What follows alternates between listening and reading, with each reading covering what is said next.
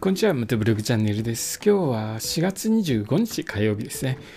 道の駅全国制覇の旅と題しまして、全国の道の駅のスタンプラリーに参加して、スタンプ全部集めて回ろうということをしています。でですね、僕は昨日、車検、バイクの車検、ユーザー車検で、えー、どこだ、陸運局ですね、陸運局の方行ってきたんですけれども、車検に来てる方も多くいらっしゃって、その他にですね、新たに名義変更してナンバーを取得されてる方もいらっしゃったんですね。で、そのナンバーを見てですね、思ったんですけれども、これからですね、新たにバイク買ったりとか、えー、名義変更して自分のものになったりとか、えー、した場合ですね、ご当地ナンバーにするのはいかがでしょうかという話をします。えー、まあ、ご当地ナンバーご存知ですよね。あのー、お住まいの地域とかでいろいろと、えー、工夫されたナンバープレートイラストとか入っているナンバープレートありますよね。そういったナンバープレートなんですけれども国土交通省がですね2025年5月ぐらいにまた新たに追加導入するナンバーがあるそうです。十勝日光江戸川安曇野南信州彦根の6地域が、えー、新たにご当地ナンバーとして加えられるそうです。いろいろと今もご当地ナンバー出てるんですけれども、いかがでしょうか？車の場合がですね、ご当地ナンバーは割とそんなに多くはないんですけれども、今回ですね、また新たに 6,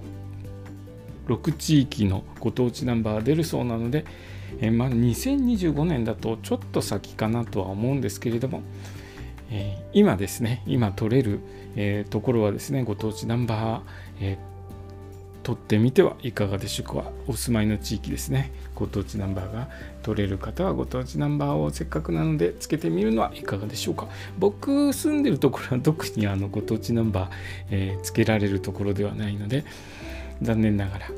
つけられないんですけれども、まあ、原付の場合はですね、市によっていろいろとご当地ナンバー発行していますので、原付の場合はご当地ナンバー取りやすいのかなと思います。車とかですね、自動二輪の場合は、えー、ちょっと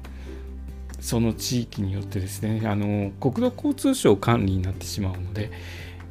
そんなにご当地ナンバーはないんですけれども、市の場合はですね、市単位でご当地ナンバー発行していますので、ぜひ原付ですね、原付と125かな、125cc までの、えー、125cc 以下までのオートバイですね、バイク原原付2種、原付1種のバイク、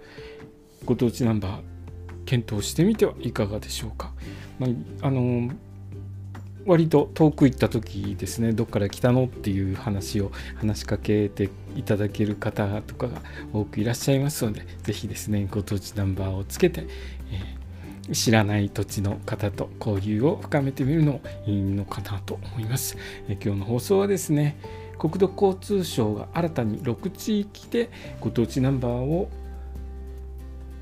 導入するという話でした。今日の放送もお聴きいただきありがとうございました。それではまた明日。